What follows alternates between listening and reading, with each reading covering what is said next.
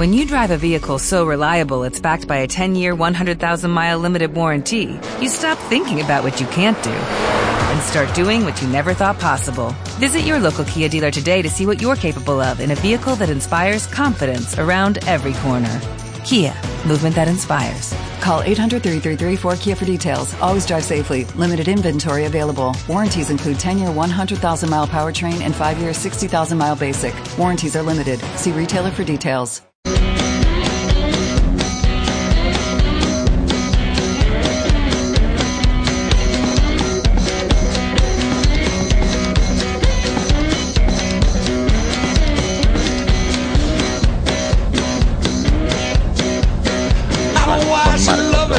Con Marcos González, con Mar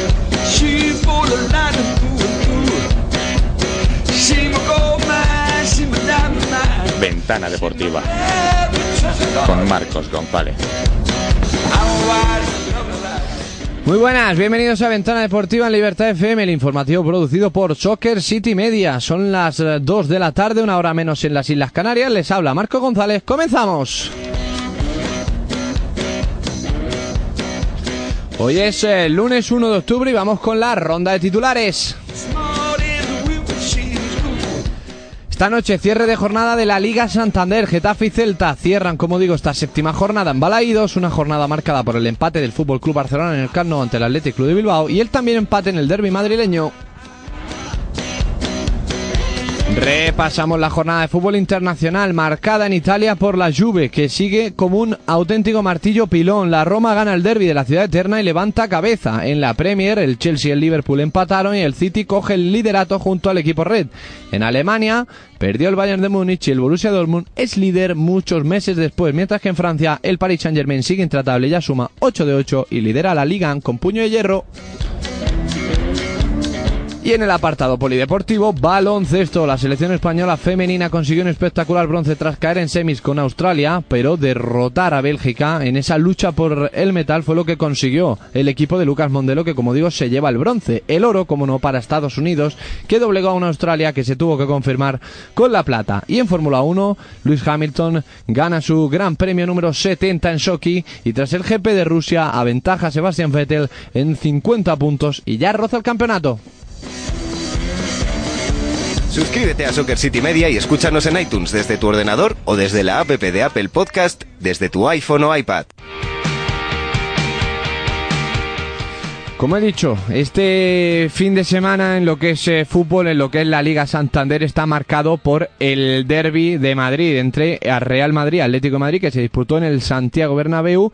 Para la información roja y blanca, contamos ya con Pepe Pinel. ¿Qué tal, Pepe? Muy buenas. Muy buenas, Marcos, ¿qué tal? Eh, comenzamos, eh, los de Simeone se impusieron en la primera parte, la verdad que el, equipo rojo y blanco consiguió llevar, sobre todo cuando tenía la pelota, eh, llevarla con muchísima velocidad hacia el área, puso el partido bastante interesante, pero en la segunda parte, Pepe, se vieron completamente superados. Sí, hubo muchísima diferencia entre la primera parte y la segunda. La primera parte salió del Atlético de Madrid decidido a atacar al, Real Madrid y le fue muy bien, consiguió varias ocasiones, de hecho, dos manos a manos muy señalados, ¿no? Eh, uno de, de Griezmann y otro de Diego Costa, en ninguna de las dos ocasiones supo definir eh, ninguno de los dos y además Courtois la verdad que salió cubriendo muy bien el hueco y, tapó muy bien ¿no? las, las dos ocasiones del, del Atlético de Madrid. El Atlético de Madrid se encontraba de una manera, pero eh, a raíz de, del cambio de Ceballos en el descanso, Ceballos se hizo con el control del juego en campo contrario, el Atlético de Madrid cedió muchísimos metros, eh, la verdad que al final simplemente estaba esperando una posible contra para poder hacer daño y hasta la entrada de Tomás no consiguió asentarse en alguna ocasión en campo contrario, que fue lo que ocurrió en los últimos 20 minutos en dos, tres ocasiones, no más. Pero una parte para cada uno de los equipos. El Atlético de Madrid fue mejor en la primera parte y en la segunda parte el, Real Madrid fue sustancialmente superior al, al, Atlético de Madrid. Ninguno de los dos equipos vio puerta, los dos porteros estuvieron bien y reparto de puntos. Sí, estuvieron bien, eh, reparto de puntos. eh, la verdad que un Atlético de Madrid que finalmente Pepe optó por Rodri en el centro del campo y no por Tomás, como has dicho, luego entró Tomás y fue cuando ya se terminó quizá de asentar un poco ahí el Atlético de Madrid cuando estaba sufriendo muchísimo. Y Lemar por banda izquierda eh, en vez de Correa, que luego los dos tuvieron eh, participación. Un partido, eso sí, incluso cuando el Atlético estaba bien, algo discreto con eh, de Diego Costa y de Antoine Griezmann arriba. Eh, no sé cómo ves este 11 con el que salió Simeone con respecto a las intenciones que tenía y luego finalmente eh, que acabara de la manera en la que terminó. Bueno, el, el 11 de Simeone tenía, tenía bastante sentido. Al final lleva a Coque a la izquierda, que es donde realmente más suele aportar. Lleva a Lemar a la derecha, buscando ganar el, ganar el centro y quizás eh, poder disponer de algún disparo lejano que, que, se le da, que se le da muy bien. Y a partir de ahí intentar encontrar a Griezmann y a Costa. Sí que es cierto que en la defensa del, del Real Madrid hizo, hizo su trabajo y tanto Griezmann como Costa se encontraban algo desconectados.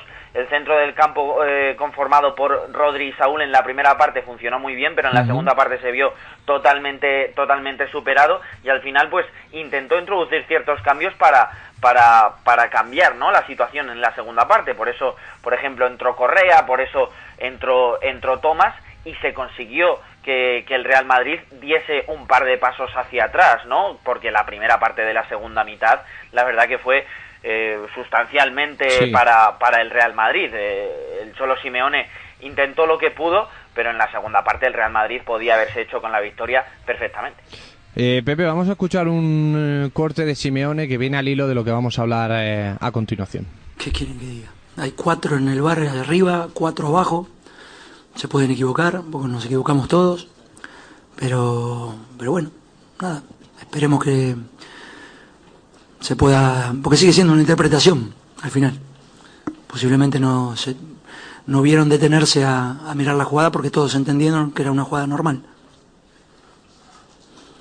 El año pasado también, un Titi, ¿se acuerdan con el Barcelona? Con el con el Alavés, me parece que fue, que le pegó en la mano cuando era un tiro al arco y dijeron, no, lo que pasa es que no puede sacar la mano. Claro, pero la pelota iba al arco. El eh, balón iba a portería, en este caso estamos hablando de una jugada eh, de Casemiro, Pepe, dentro del área, el balón le toca en la mano, no revisaron la misma. Y incluso el Atlético ha solicitado institucionalmente aclaraciones por, eh, sobre ese funcionamiento del VAR porque no se revisó la jugada. Sí, bueno, al final el, la comunicación institucional, digamos, eh, más que una petición de aclaración, es eh, una em, denuncia eh, camuflada como petición de, de aclaración, ¿no? En realidad lo que quiere decir esa comunicación es que no están en, en absoluto de acuerdo con cómo se utilizó el VAR, porque todo el mundo sabe cómo funciona en realidad, ¿no? Em, se supone que, que de- desde un punto de vista interpretativo se puede decir lo que sea, pero bueno, la verdad que llama la atención que, que ni siquiera la revisaran, ¿no? Porque la verdad que no se pierde eh, nada de tiempo eh, en revisarla, eh, el árbitro va y si realmente el árbitro piensa que, que la interpretación es la de que no puede sacar la mano porque el balón se encuentra muy cerca, pues bueno, eh, el árbitro ya ha ido a revisarla y, y evidentemente ya ha dado su visión. Pero el hecho de que no haya ido a revisarla, pues eh, digamos que ofrece la duda de saber qué hubiera pasado si la hubiese ido a revisar. Entonces yo creo que va un poco por ahí, ¿no? En realidad es más una denuncia que una petición de aclaración porque digamos que aclarado ya está. Pues eh, efectivamente, Pepe, veremos a ver qué es lo que se termina haciendo. Se va a hablar mucho de esta jugada. El Atlético de Madrid que empató, sacó un empate finalmente ante el Real Madrid. Se queda cuarto con 12 puntos. Los blancos se quedan segundos con 14. Gracias, Pepe. Hasta la próxima. A ti, Marcos. Y eso, nos vamos a hablar del equipo blanco.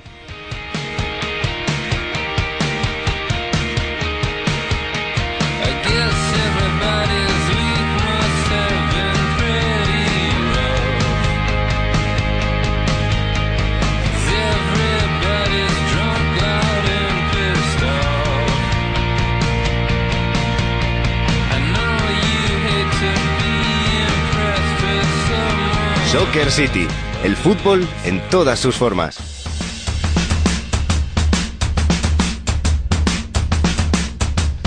Vamos con la información del conjunto blanco y lo vamos a hacer escuchando las valoraciones del eh, técnico del Real Madrid, el ex seleccionador español Julen Lopetegui. Bueno, el análisis es que en, en la, con perspectiva y en la globalidad del partido hemos sido superiores al Atlético de Madrid, en ocasiones, en disparos, casi los hemos triplicado.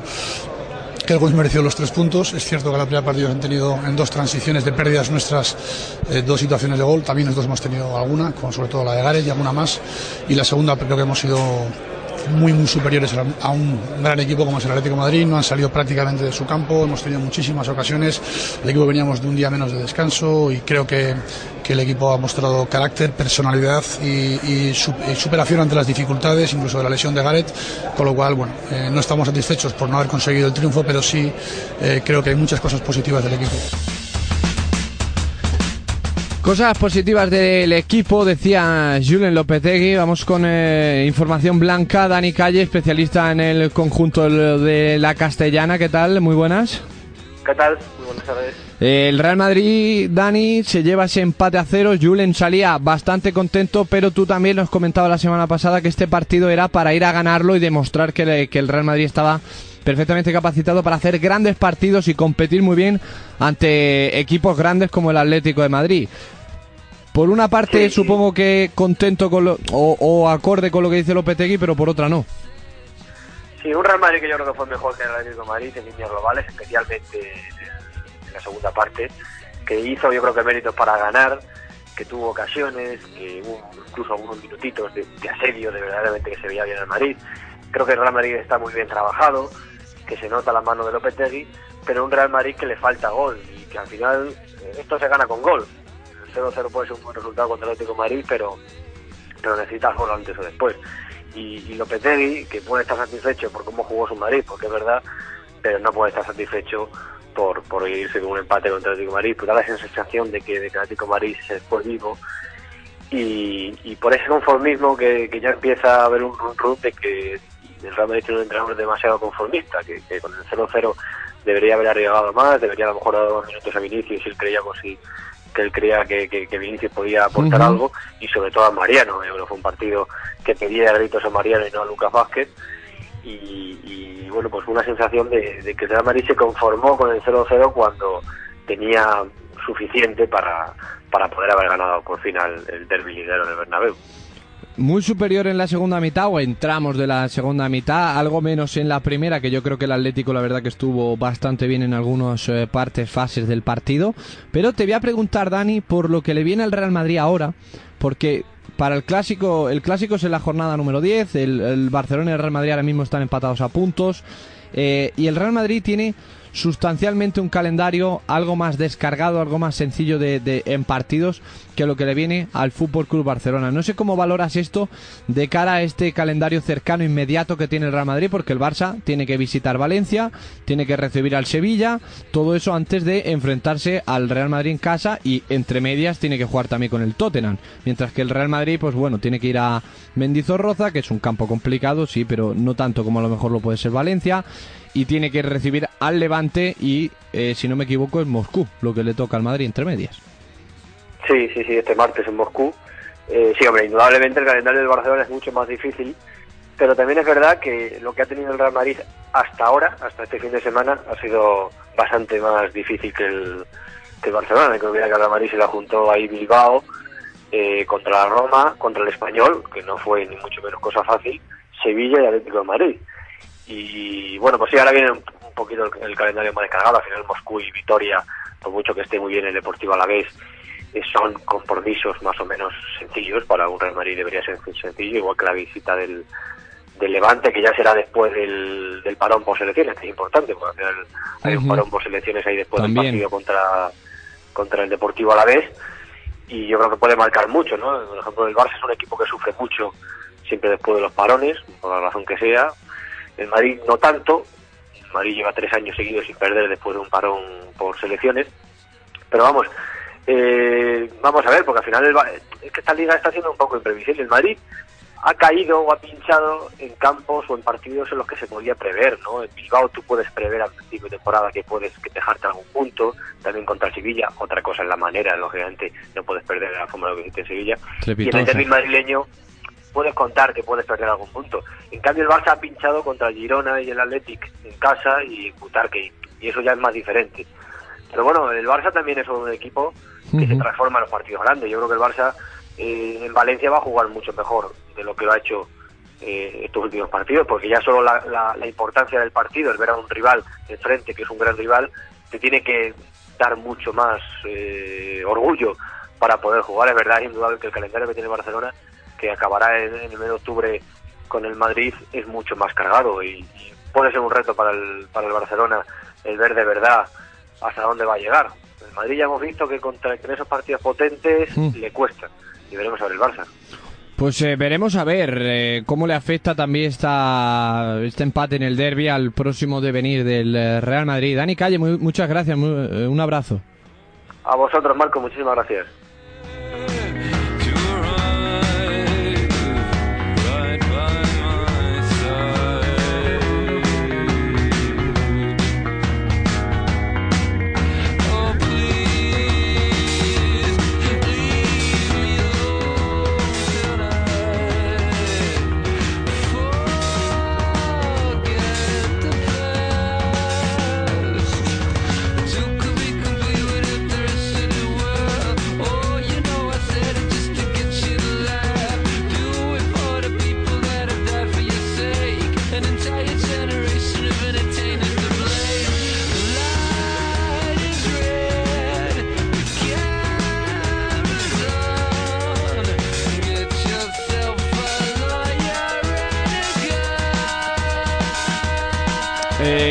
Con el resto de la Liga Santander porque no todo es el derby. Unai Valverde, ¿qué tal? Muy buenas.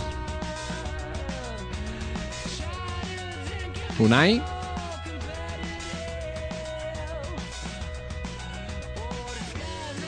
Parece que no tenemos a nuestro compañero Unai Valverde. En todas formas, una jornada que no solo, no solo es el, eh, no solo ha sido el derby madrileño, es una jornada que ha tenido muchos más partidos, entre ellos, por ejemplo, el Fútbol Club Barcelona, que empató ante el Athletic Club de Bilbao, se dejó los puntos con un eh, encuentro en el que eh, era la antesala de ese partido, de ese Real Madrid Atlético de Madrid, y ahí el Barça consiguió un 1-1 que la verdad que no le vino nada bien, porque además se le puso por delante el Athletic Club de Bilbao, luego tuvo que empatar Munir en el eh, partido y el Barça pues perdió la oportunidad de marcharse en el liderato tras el empate de Real Madrid y Atlético, sigue líder, colíder con el Real Madrid en este caso. Eh, más partidos de la jornada interesantes, el Sevilla se llevó una buena victoria 1-3 eh, de Ipurúa, mientras que Huesca Mientras que Huesca y, Girona empataron a 1, el Valladolid consiguió una sorprendente victoria 0-1 ante el eh, eh, Villarreal en el Estadio de la Cerámica. El Alavés perdió una tremenda oportunidad de ponerse colíder junto al Fútbol Club Barcelona y Real Madrid, eh, perdiendo en el Ciudad de Valencia ante el Levante. Y el Real Betis que se llevó la victoria 1-0 ante el Club Deportivo Leganés. También vamos a aprovechar para repasar la segunda división. Eh, en esta segunda división hay partidos interesantes como por ejemplo la victoria del Granada 4-2 ante el Córdoba, el Sporting que venció 1-0 a la Unión Deportiva Las Palmas, el Club Deportivo Lugo empató a 1 con el Real Club Deportivo Mallorca, Albacete 2 a Zaragoza 2, el, el eh, Alcorcón se llevó la victoria 2-0 ante el Oviedo, el Málaga 1-0 venció al Rayo Majadahonda y es un líder bastante sólido de la segunda división, el Almería ganó 2-0 al Reus, Osasuna y Numancia cedieron un empate y el Extremadura Unión Deportiva y el Elche hicieron lo mismo 2 a 2. Cerraba la jornada el Nastic 1, Real Club Deportivo La Coruña 3. En la clasificación que queda con Málaga liderando con puño de hierro con 18 puntos. Segundo está el Granada con 14, los mismos que tiene Las Palmas. El Alcorcón y el Deportivo 13. Y cerrando la zona de playoff de ascenso los tiene el Albacete en descenso. Extremadura Unión Deportiva, Elche, Nastic y Córdoba Farolillo Rojo con 3 puntos. Esto es la información del fútbol nacional. Nos vamos a, a darnos una vuelta por Europa. Podcast, vídeos, entrevistas, reportajes, artículos de análisis, todo en soccercity.es. Eh, Juan Corellano, ¿qué tal? Muy buenas tardes. Hola, buenas, ¿qué tal? Eh, vamos rápidamente con la información de la Premier League, que lo más destacado está en ese partido, en ese empate entre Chelsea y Liverpool, que además nos comentabas que era lo mejor, el, el mejor partido de lo que va de Premier este año. Pues sí, efectivamente había muchas expectativas en el enfrentamiento de, entre Blues y Reds, que era por cierto el segundo de esta semana tras enfrentarse en Copa y haberse impuesto eh, los del Chelsea y no decepcionó. Efectivamente, en la primera parte vimos como quizás el Liverpool tuvo un poco más el dominio, pero el pecó de falta de gol. Los hombres de arriba no están en su mejor momento, especialmente Mosala y finalmente castigaba a Hazard que está en un momento de forma increíble con un golazo. El partido en la segunda parte se fue mucho más atropellado, el Liverpool dominó mucho menos y parecía que el Chelsea se iba a hacer eh, finalmente con el partido, pero en el último minuto Starrich eh, marcó un golazo ante su ex equipo y en su ex estadio para el reparto de puntos. Así que parece que ambos equipos presentan claramente la candidatura para heredar el trono que actualmente ostenta el City. Eh, luego el United, por ejemplo, el resto de los miembros del Big Six cumplieron, pero el United no, que siguen en esa caída libre con Mourinho. Exactamente, llevan un par de semanas muy muy malas los de Mourinho, venían de empatar contra los Wolves en Premier, venían de perder en Copa en los penaltis contra el Derby Country de Plan Lampard y además con mucha polémica por la división entre la plantilla y el entrenador, especialmente encabezada por Pogba. Alexis este partido no fue ni siquiera convocado y finalmente el Manchester se mostró con muy poquitas ideas, eh, prácticamente recurriendo a balones colgados a Fellaini y Lukaku como único recurso y acabó perdiendo 3-1 contra, hay que decirlo, también un muy West, West, eh, West Ham, eh, que Pellegrini parece haber encontrado la clave en esa tripleta atacante formada por Felipe Anderson, Arnautovic y Yarmolenko. esa jornada que nos comentabas de la Premier League, Juan, muchísimas gracias, un abrazo. Un abrazo, hasta luego. Y vamos a seguir repasando el resto del eh, fútbol internacional, en este caso Italia, Alemania y Francia.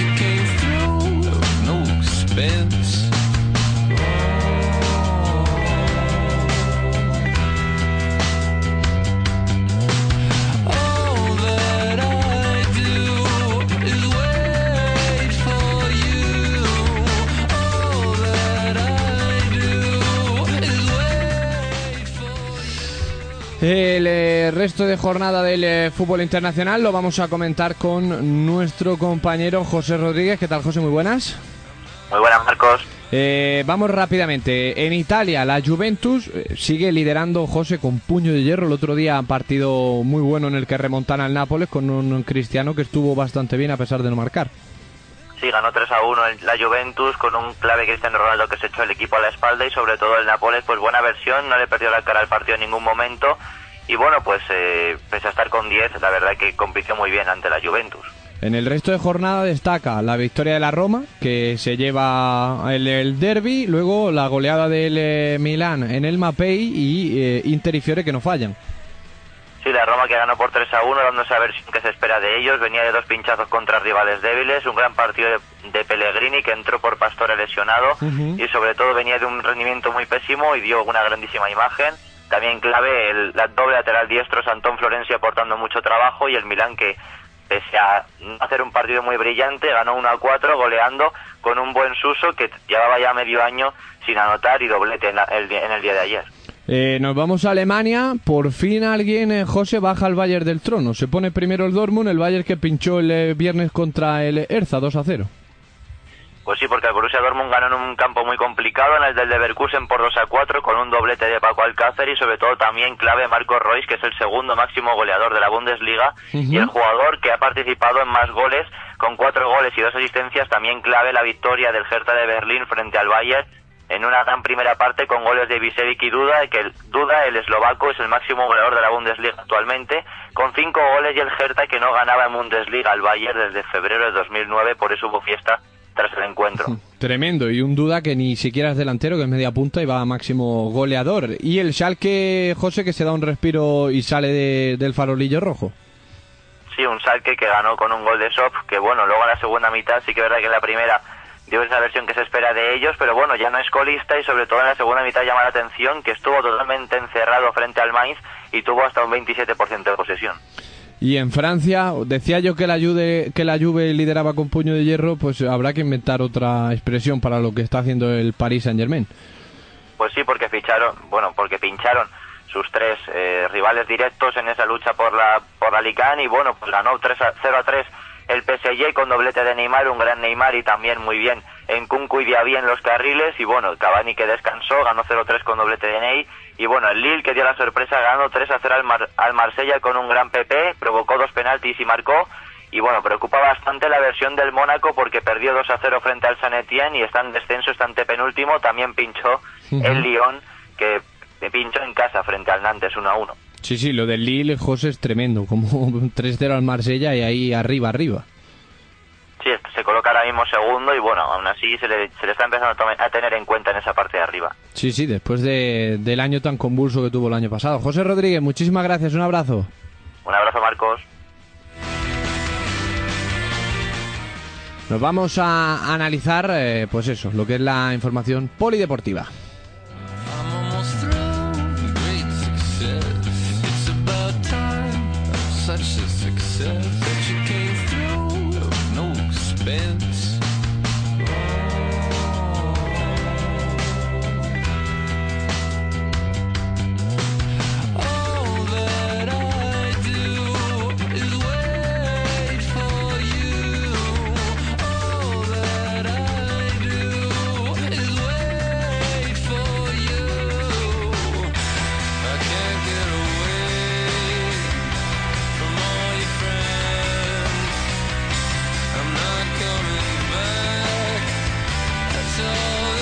Decía, decía yo que nos íbamos a Polideportivo, pero antes siempre con las chicas. Aquí en eh, Ventana Deportiva también. Chantal Reyes, ¿qué tal? Muy buenas. Hola, buenas Marcos. Jornada 4 en la que vamos a destacar pues ese Atleti que sigue invicto eh, y la goleada del eh, Barça ante el Levante 1-6. Sí, bueno, el Atlético logró una importante victoria ante un equipo complicado como es el Granadilla, muy defensivo, que aguantó hasta el minuto 44 creo que fue, pero nada, al final marcó Luzmila, Amanda y consiguió amarrar ese resultado.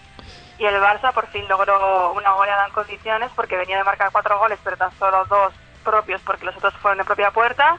Y bueno, inyección de energía para el Barça para seguir encarando este campeonato. Segundo sorprendente aparece la Real Sociedad con 10 puntos. Sí, la Real viene de realizar una de las mejores campañas, bueno, uno de los mejores inicios de su historia hay que destacar a Necario García, que lleva cuatro goles, es artístico del equipo. Y nada, muy buen trabajo de, todo el equipo, que, después del parón se enfrenta al Atlético. Y luego hay equipos que no carburan como Valencia, Athletic Club de Bilbao, que se va a enfrentar a la Real Sociedad y Sporting de Huelva. Chantal Reyes, eh, muchísimas gracias por eh, este rápido repaso a lo que ha sido la jornada 4 de la Liga Iberdrola. Un abrazo. Abrazo.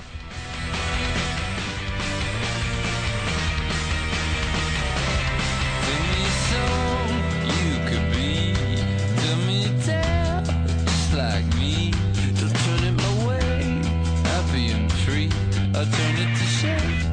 Happier.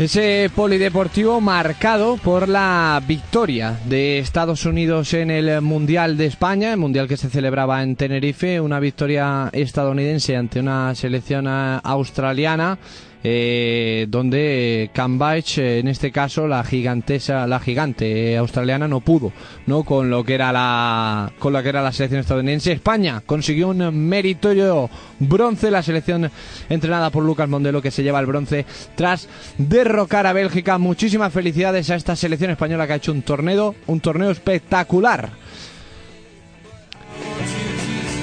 Y hasta aquí la ventana deportiva de hoy. No olviden pasarse por soccercity.es. Mañana volvemos con la actualidad del deporte global, ya con Joan Jimeno Armando, aquí en Libertad FM. Pasen buena tarde. Soccer City, el fútbol en todas sus formas.